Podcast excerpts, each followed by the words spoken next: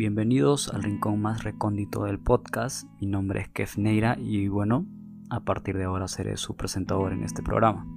Me llamó mucho la atención que existe este tipo de formatos que poco a poco han tenido un auge y que ahora también tienen un público fiel a estas estructuras, cosa que ni por acá se me había pasado que funcionaba, pues existen consumidores de este tipo de espacios que se toman el tiempo de escuchar argumentos que son de su interés y que comparten ideas y que generan un debate limpio de ellos. Obviamente hacer un podcast no es fácil, pero no necesitas un buen equipo o materiales de cierto valor para iniciar. De hecho, ahora estoy solo grabando con una PC y un micrófono y la verdad es que estoy feliz del resultado. Además, me está ayudando mucho de hecho a soltarme un poco más por la timidez que suelo tener por mi personalidad y que en algún momento de mi vida tenía que afrontar esa debilidad que siempre me ha caracterizado y que mejor forma de hacerlo pues hablando de temas que me gustan y me apasionan mucho y que de alguna manera también está relacionada con mi profesión y con mi hobby. Este podcast va a tener una especie de análisis a la música y al cine. Tengo que decir que soy solo un fanático de ello, y que mi opinión está basada en lo que puedo identificar, interpretar o hasta investigar de los temas que vamos a publicar. No soy un capo o un loco maníaco o una especie de crítico social o especializado que da fundamentos técnicos y esas cosas. Por lo general, las ideas que suelo compartir tienen mi ideología e interpretación, hasta podrían decir que tienen mi sello filosófico.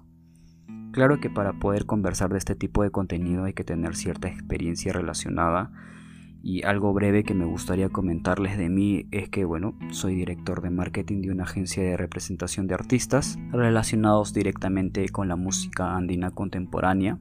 Llevo trabajando en marketing más de cuatro años y en estos dos últimos años me ha llamado la atención el cine y la propuesta de esta como arte y cultura y me he puesto a estudiar contenido visual, narrativa, producción audiovisual, cine y televisión. Todavía sigo estudiando, pues realmente me ha obsesionado todo este detrás de cámara y organización que existen en este círculo. Prácticamente me he estado llenando de información valiosa que me ha ayudado a formar una propia identidad y pensamiento crítico, tanto de la música y del cine, y sumándole esto la experiencia profesional, se podría decir pues que el podcast se va a poner un tanto interesante, o es lo que estoy esperando. La verdad es que no quiero tener muchas expectativas, pero estoy orgulloso de haber llegado hasta este punto, pues porque como decía, líneas arriba no es fácil hacer este tipo de contenido. A estas alturas en realidad la propuesta ya tiene un nicho y claro que hay un sinfín de competencias de creadores de contenido, pero me gustaría ponerle un sello a esto y que se diferencie de otras propuestas, pues tenemos que darle el valor a nuestro producto. Poco a poco voy a mostrarles, bueno, no, sé, no se puede mostrar un por un podcast, pero sí se van a dar cuenta de ese valor con los episodios que voy a venir soltando. Bueno, esto ya es solo la presentación e inicio del podcast, ya conocen un poco más de mí, cosa que tampoco es algo fuera de lo común y de lo que vamos a tratar en cada episodio. Para comenzar con pie derecho del programa, me propuse hablar de un tema que enlace las dos propuestas de este podcast, cine y música. Claro está que ambos son necesarios para el desarrollo de la trama y el mensaje de la película, pero quizá lo que no sabían es que existe todo un plan de trabajo y un sinfín de creativos que se juntan y crean un diseño sonoro digno de la representación de la cinematografía. Un claro ejemplo de esto es George Lucas en su saga Jedi. Siempre ha confesado y lo ha dicho sin temor que Darth Vader es uno de los villanos más cómicos de la historia del cine.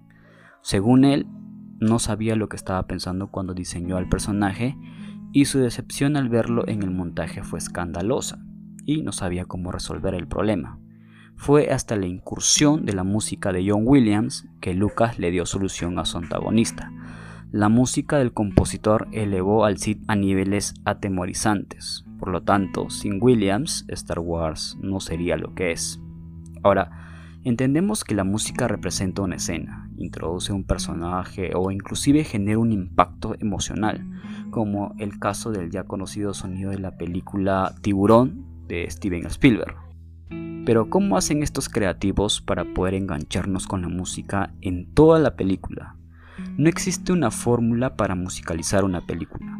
Depende de varios factores, el escritor, el director, el diseño de sonido y el mismo compositor, aunque el factor más importante es la película. Digamos, si el escritor decide incluir una pieza musical dentro del guion, ya amarra que esa canción sea parte desde antes de que se filme la película, un claro ejemplo de eso sería Baby Driver de Edward Wright, que tiene un soundtrack increíble, que de hecho les recomiendo vean esta película. Todo el guion se escribió especificando todas las canciones. Fue tanto así que hasta se especifican las imágenes exactas que se ven en cada riff o coro. El segundo factor es el director, que podría considerarse como el más importante, ya que él toma todas las decisiones creativas, pero igual eso depende de cada director porque hay directores que al principio del proyecto o estando en preproducción comparten el guion al compositor para que empiece a escribir un tema antes de que la filmación empiece y hay otros que esperan hasta la postproducción y edición para componer la canción. Los otros factores que depende el compositor para crear la música son el diseño de sonido y el supervisor musical. Al final, la composición musical es parte de la banda sonora, tanto como el, score, el soundtrack y los efectos de sonido juegan un papel importante. O sea que el compositor no solo está superditado solamente a la voluntad del guionista o del director, sino también en la cuchara que pueden poner otros creativos. El compositor debe colaborar con el diseñador de sonido y supervisor musical para poder encontrar lo que se requiere a la película. Pero eso no es todo. El factor más importante en la composición para cine es la película a la que se le hace la música. Es así como está bien construida la pregunta más importante del cine, que afecta a todos los departamentos. ¿De qué trata la película? La música no solo debe apoyar, sino que debe ser parte de lo que la película trata, de su conflicto, de la dramática. Eso hace que su musicalización sea una buena musicalización.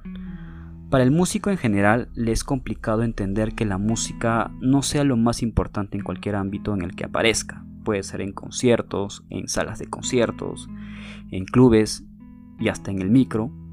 Pero hay que saber que una de las cosas más bonitas que puede provocar la música es su capacidad de enaltecer emociones que están siendo ejecutadas simultáneamente por otra esfera de la experiencia estética.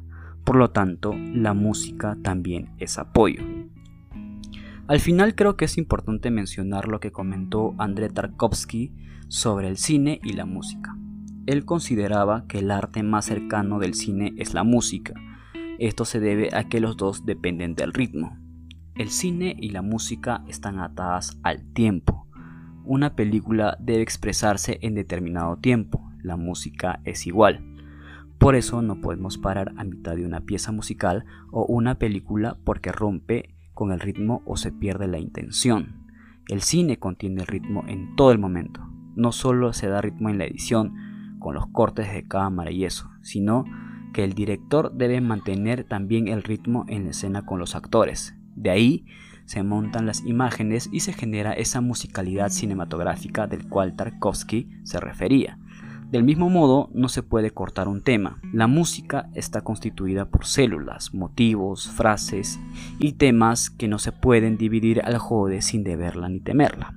Las ideas en todo el arte deben llegar a su descanso para redondear una idea, si no es lo más parecido a un coitus interruptus. De esta musicalidad, el ritmo cinematográfico que se genera sin necesidad de música está en todas las películas las que están bien hechas obviamente. Por eso hay películas que no requieren el apoyo de la música, pero no podemos negar que la música siempre será de los aliados más importantes del cine.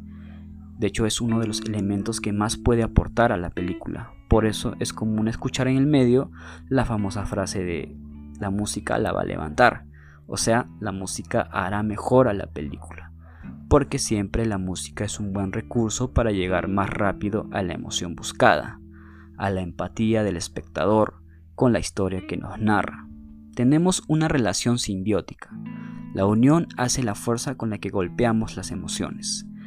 Para terminar, solo quiero decir que el cine es un trabajo colaborativo y al final todas esas mentes creativas y todos los elementos que componen una película se unen por la misma. El director, el escritor, el cinefotógrafo, el músico, etc.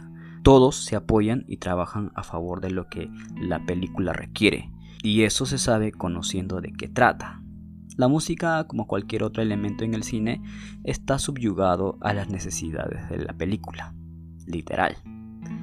Bien, yo creo que ha sido suficiente con la profundización del tema, pues hablar de cine y música son temas muy extensos que también conllevan subtemas que abarcan a la funcionalidad y los tipos, pero no vamos a llegar a eso todavía.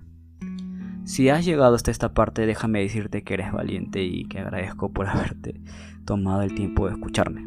Esto es solo el inicio y claro que cada episodio va a ir mejorando con una comunicación más efectiva y de interés para ustedes. Así que, bueno, nos vemos en el próximo capítulo.